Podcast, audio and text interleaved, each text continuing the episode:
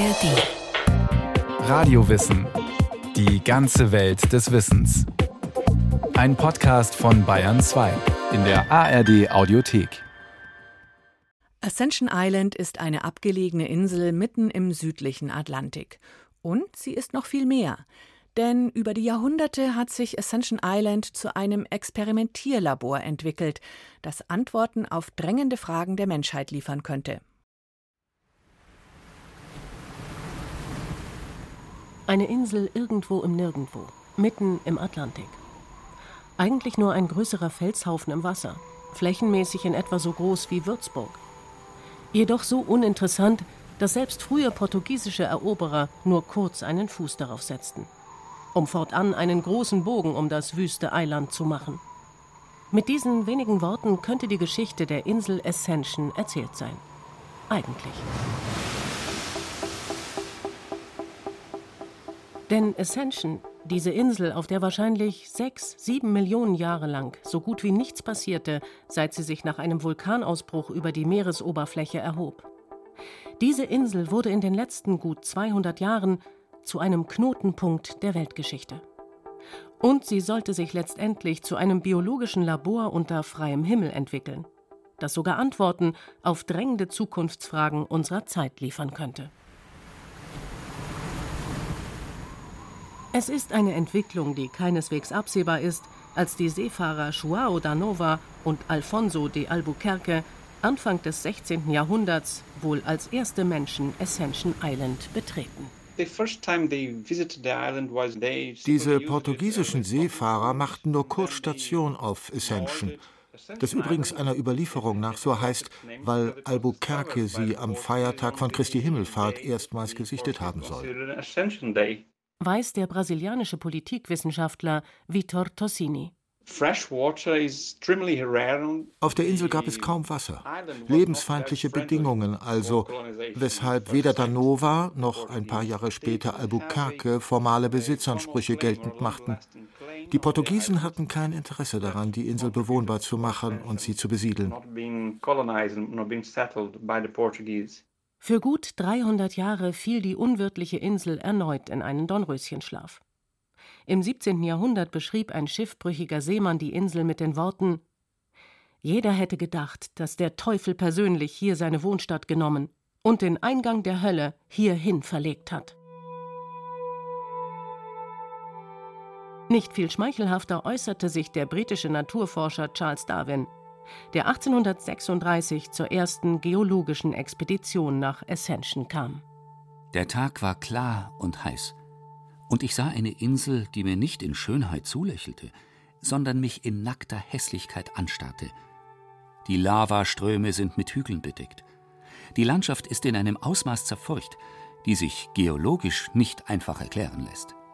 Trotz der wenig einladenden Geologie, trotz der äußerst kargen Fauna und Flora, sollte Ascension doch bald interessant für die seefahrenden Nationen der Neuzeit werden. Dies lag vor allem an Napoleon. Die Briten verbannten den französischen Ex-Kaiser auf die Atlantikinsel St. Helena, die 1300 Kilometer entfernte Nachbarinsel von Ascension. Die Briten sagten sich, wenn wir Napoleon nach St. Helena ins Exil schicken, dann brauchen wir eine Präsenz in der Region, damit nicht das gleiche passiert wie auf Elba, wo Napoleon zuletzt entkommen konnte. Großbritannien baute Ascension Island zu einer steinernen Fregatte aus. Da es der königlichen Marine selbst untersagt war, über Land zu herrschen, stellten die Briten Ascension tatsächlich als Kriegsschiff in ihren Dienst. Solche steinernen Fregatten, sagt Vittor Tossini, wurden im 19. Jahrhundert zu strategisch wichtigen Stützpunkten, mit denen das British Empire seine Position als globale Großmacht festigte. Stützpunkte wie Ascension Island waren wichtig, als es um Napoleon ging. Sie sollten etwas später eine bedeutende Zwischenstation für britische Schiffe auf dem Weg in die Kolonien, zunächst Ostindien, dann Südafrika werden. Ab Mitte des 19. Jahrhunderts wurden Ascension und St. Helena zu Häfen, die Dampfschiffe auf diesen langen Routen mit Kohle versorgen konnten. Die Lage von Ascension mitten im Südatlantik erlaubte es Großbritannien, gleich einer Spinne die Fäden im weltumspannenden Netz der Macht zu weben. So beschreibt es der Experte für internationale Politik, Vitor Tossini. Mit seinen steinernen Fregatten machte Großbritannien seinen Einfluss geltend, etwa für die Abschaffung des Sklavenhandels. Dies, betont Tossini, sei weniger aus christlicher Nächstenliebe oder Humanismus geschehen. Vielmehr fürchtete Großbritannien im globalen Markt um die Konkurrenzfähigkeit der eigenen Produkte.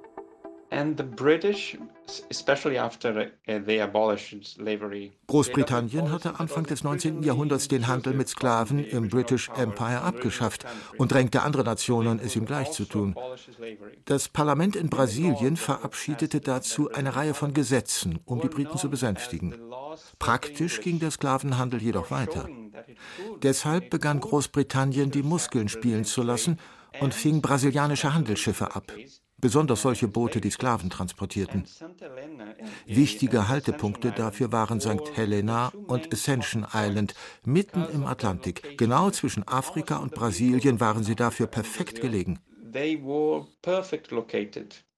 Ihren zuallererst militärisch-machtpolitischen Charakter hat die Insel, auf der heute offiziell gerade einmal 800 Menschen dauerhaft leben, bis jetzt behalten. Bis zum heutigen Tag kann niemand eine Liegenschaft auf Ascension Island erwerben und niemand darf sich dort dauerhaft niederlassen. Man kann seinen Aufenthalt dort verlängern, aber ob das gewährt wird, das hängt von der britischen Regierung ab. Die karge Insel für die zeitweise dort stationierten Briten attraktiver zu machen, entwickelten zwei Biologen einen gewagten Plan. Charles Darwin und sein Kollege Joseph Hooker schlugen der britischen Marine vor, Bäume, Sträucher und andere Pflanzen nach Ascension zu bringen. Ein neues, künstlich angelegtes Ökosystem entstand, weiß Nicola Webber. Die promovierte Biologin forscht und lehrt an der University of Exeter. Von 2013 bis 2016 war Webber verantwortlich für den Naturschutz auf Ascension. All the different types um, of flora they were brought over. Schiffe brachten Flora aller Art und aus den verschiedensten Teilen der Welt nach Ascension. Vieles kam aus Kew Gardens, dem Londoner Botanischen Garten, zu dem Joseph Hooker gute Beziehungen hatte. Diese Bäume, Büsche und Blumen wurden auf dem Green Mountain, dem grünen Hügel, gepflanzt. Nach oben hin findet man ein Dickicht von 40 verschiedenen Baumarten. Daneben wachsen zahlreiche Sträucher und Obstbäume. Heißt es in John Crownby Browns Studie Wälder und Feuchtigkeit aus dem Jahr 1877.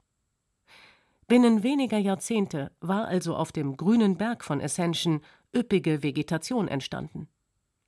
Die ursprüngliche Idee, die Versorgung der Inselbewohner mit Obst und Gemüse vor Ort zu verbessern, schien erreicht. Doch gelöst waren die Wassernöte Ascensions damit noch keineswegs. Und auch das neue Ökosystem, der frische Bergwald, der Wasser aus den Wolken kämmte, erwies sich als fragil. Die neu eingeführte Flora und Fauna bedrohte endemische, seit langem auf der Insel heimische Tiere und Gewächse. Solch ein Vorgehen führt fast zwangsläufig dazu, dass man Arten ausrottet sagt der Ökologe Dave Wilkinson, Professor an der University of Lincoln.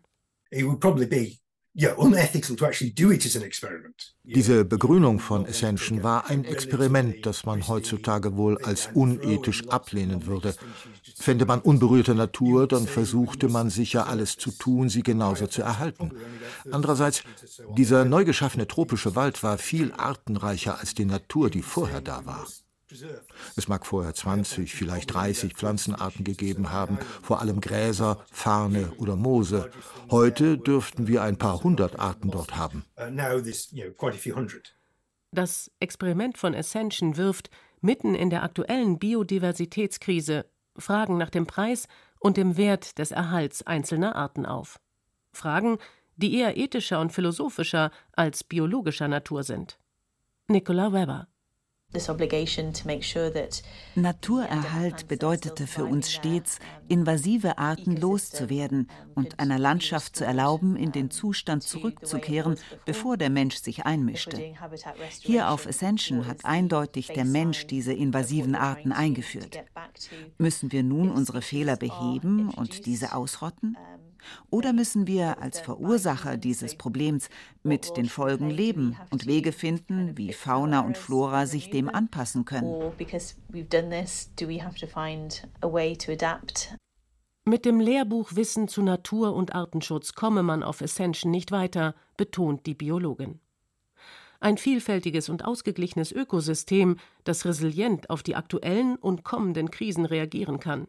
Dies ist demnach erstrebenswerter, als eine Insel wie etwa Ascension in einen fragilen, artenarmen Urzustand zurückzuführen. Nicola Webber hat auf Ascension Island die friedliche Koexistenz einheimischer und invasiver Arten beobachtet. One species outcompetes the other. Ja, es gibt Fälle, in denen eine invasive eine einheimische Art verdrängt hat. Es gibt hier aber auch das Beispiel, wo etwa ein invasiver Baum einer endemischen Art einen Lebensraum bietet.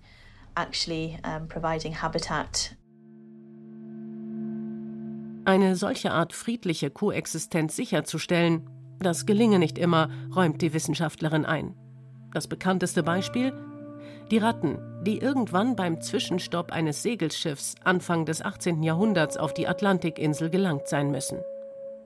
Ein niederländischer Seefahrer, der 1720 auf Ascension strandete, berichtete, er habe angesichts der Masse an Ratten um sein Leben gefürchtet. Die Ratten von Ascension ernährten sich nicht nur von menschlichen Hinterlassenschaften. Sie dürften, so vermutet die ehemalige Konservatorin der Insel, die Landvögel auf der Insel ausgerottet haben und begannen dann, die Nester der Seevögel zu plündern. Nicola Weber. When the rats became established, Nachdem die Ratten sich auf Ascension einmal angesiedelt hatten, begannen sie die Eier der Seevögel zu räubern, was deren Bestände dezimierte. Dies taten sie jedoch nicht in dem Ausmaß wie später die Katzen, die man eigentlich auf die Insel gebracht hatte, um die Rattenplage zu bekämpfen. Die Katzen interessierten sich aber nicht sonderlich für die Ratten, ihnen schmeckten die Vögel besser. Das sollte katastrophale Auswirkungen auf die Seevögelpopulationen haben. 2001 entwickelten daher Vogelschützer gemeinsam mit der britischen Regierung einen umstrittenen Plan. Die wilden Katzen sollten getötet werden, um den Seevögeln, die sich auf vorgelagerte Felsen zurückgezogen hatten, die Rückkehr zu ermöglichen. Es gab lange ethische und moralische Diskussionen, eine Volksbefragung, bei der sich zahlreiche Bewohner gegen die Ausrottung der Wildkatzen aussprachen. Als man dann begann, die Tiere zu vergiften, erwischte es auf der Insel auch viele Hauskatzen. Fast 40 Prozent wurden unabsichtlich getötet. Aus Artenschutzperspektive war diese Maßnahme aber erfolgreich. Gleich nachdem die Wildkatzen ausgerottet waren, kehrten die Seevögel zurück. Zuerst die Maskentölpel, später eine endemische Fregattvogelart. Mittlerweile sind elf Seevogelarten zurückgekehrt. Wir haben mehrere tausend Paare, die auf der Insel nisten. Trotzdem sei es schwierig, das Ökosystem im Gleichgewicht zu halten, räumt Nicola Weber ein. Bedingungen zu schaffen, in denen Vielfalt gedeihen kann, ohne dass eine Pflanze oder ein Tier ein anderes verdrängt. Sollte eine Art sich zu aggressiv ausbreiten und radikale Eingriffe nötig werden, müssten darüber nicht die Biologen, sondern die Gesellschaft als Ganzes entscheiden. Die Ausrottung einer Tier- oder Pflanzenart auf Ascension ist ein emotionales Thema, das auch die Interessen der Bewohner berührt. Wir haben gelernt, dass man in alle Programme zum Management dieses vom Menschen geschaffenen Ökosystems die Öffentlichkeit von Anfang an einbinden muss. Denn es kann auch schiefgehen. Vieles funktioniert hier nach dem Prinzip Trial and Error. Dieses Prinzip hat eine lange Geschichte hier. Es hat Ascension geprägt. Der aus Versuch und Irrtum entstandene neue Nebelwald von Ascension stellt, nach Ansicht manches Experten, als gesichert geltende Erkenntnisse der Biologie auf den Prüfstand. Denn klassischerweise, sagt der britische Forscher Dave Wilkinson, werde die Frage, wie ein so komplexes Ökosystem wie am Green Mountain entstehen kann, mit Koevolution erklärt. Koevolution meint, einen oft lange andauernden, ausgefeilten Prozess, in dem sich zwei Arten wechselseitig aneinander anpassen, um daraus ihren Nutzen zu ziehen.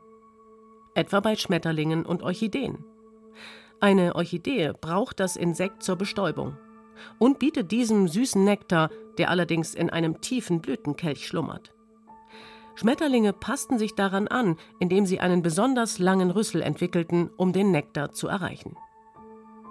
In Summe entstünde aus solchen langwierigen, komplexen Prozessen ein neues Ökosystem, so die Theorie. Dave Wilkinson hat auf Ascension jedoch etwas ganz anderes beobachtet. It is not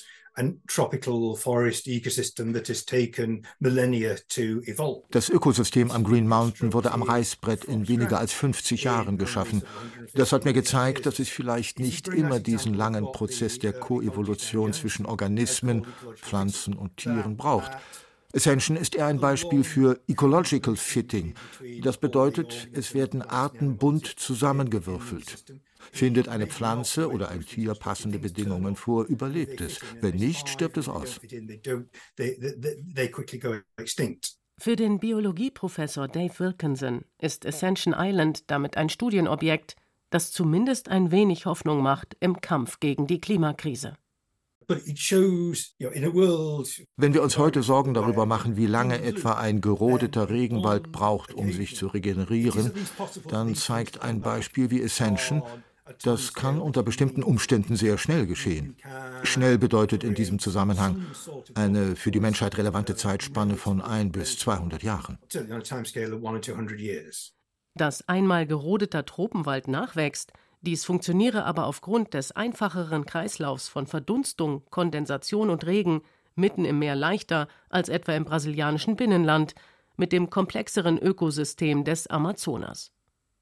Rode man dort zu große Flächen, so trockne der Boden aus, der Wald sei unwiederbringlich verloren. Dave Wilkinson hält Ascension für untererforscht, was die Potenziale der Insel anbelangt. Und er vertritt eine sehr gewagte Hypothese. Wenn es auf einer kargen Vulkaninsel mitten im Atlantik gelingt, binnen weniger Jahrzehnte ein neues Ökosystem zu etablieren, dann könnte dies auch auf einem anderen Planeten gelingen. Es handelt sich um die Idee des Terraforming, die ein wenig nach Science Fiction klingt. Will man einen fremden Planeten, wie etwa den Mars, für den Menschen bewohnbar machen, dann könnte man damit anfangen, Bedingungen zu schaffen, dass das Leben auf sehr niedriger Stufe möglich wird, wie das etwa auf der Erde der Fall war, wo es am Anfang kaum Sauerstoff gab, der dann aber dank der Photosynthese von Pflanzen zunahm, was wiederum das Wachstum neuer Vegetation ermöglicht eine Dynamik, die sich aus sich selbst speist, ein Ökosystem, das sich selbst erhält und reproduziert, wie wir es auch auf Ascension beobachten konnten. Auch dort hat man es der Natur überlassen, ihren eigenen Weg zu finden. Dass Ascension quasi eine Blaupause für Leben auf dem Mars abgeben könnte, das ist Zukunftsmusik. Bei der Erkundung anderer Planeten für die Raumfahrt spielte und spielt die Insel indes bereits eine wichtige Rolle.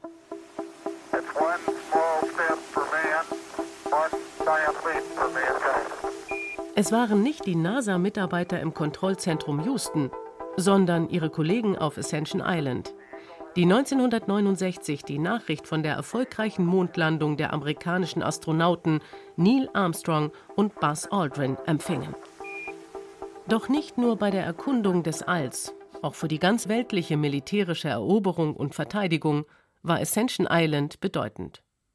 Ob als Zwischenlandeplatz für Flugzeuge der Alliierten im Zweiten Weltkrieg oder für die Logistik des britischen Militärs während des Kriegs um die Falklandinseln im Jahr 1982. It's interesting to notice that in the beginning there was this Interessanterweise gab es Uneinigkeit mit den USA über diese kriegerische Nutzung.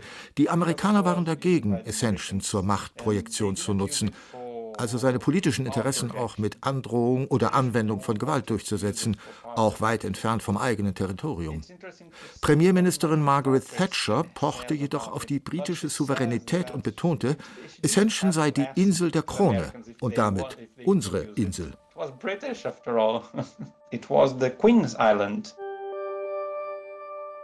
Ascension Island galt nach der britischen Verteidigung der Falklandinseln mehr denn je als unversenkbarer Flugzeugträger, mit dem Großbritannien seine Interessen im Südatlantik durchsetzen konnte. Heute setzt man weniger auf offene militärische Gewaltdemonstration, um sich Vorteile im internationalen Mächtespiel zu verschaffen, führt Vitor Tossini aus.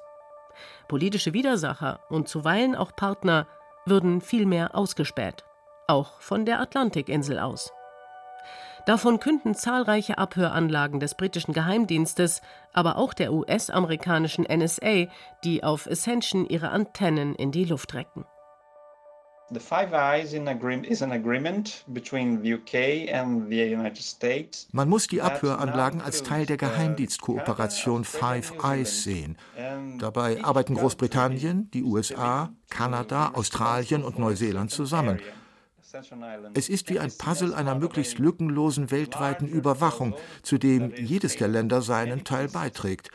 Und die Basis of Ascension dürfte sich aufgrund ihrer Lage gut dazu eignen, den afrikanischen Kontinent, aber auch brasilianische oder argentinische Telekommunikation abzuhören.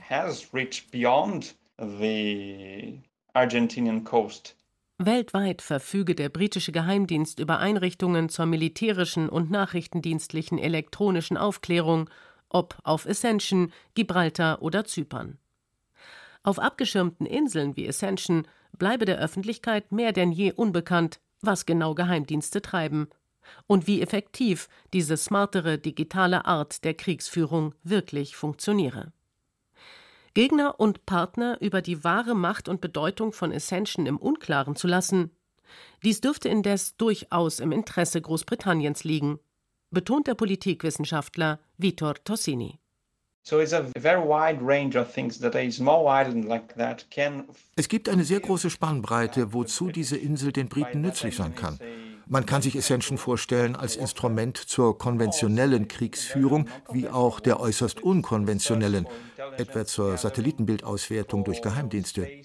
Theoretisch könnten sowohl Großbritannien wie auch die USA sogar Atomwaffen auf Ascension stationieren, ohne damit internationale Verträge zu brechen. Wie auch immer, Überseegebiete wie Ascension helfen Großbritannien trotz seiner eigentlich bescheidenen Größe ein bedeutender Akteur auf der internationalen Bühne zu bleiben und quasi oberhalb seiner eigentlichen Gewichtsklasse zu kämpfen.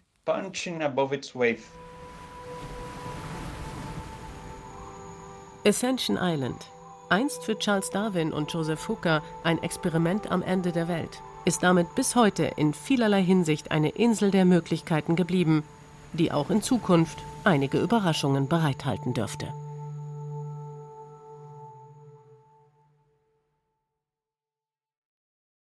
Lukas Grasberger über die Atlantikinsel Ascension und ihre Geschichte. Wir haben noch mehr Inseln im Programm, zum Beispiel Zypern oder Galapagos und auch eine Radiowissen-Folge zu Charles Darwin und der Frage, was von seiner Evolutionstheorie geblieben ist. Alles zu finden in der ARD Audiothek und überall, wo es Podcasts gibt.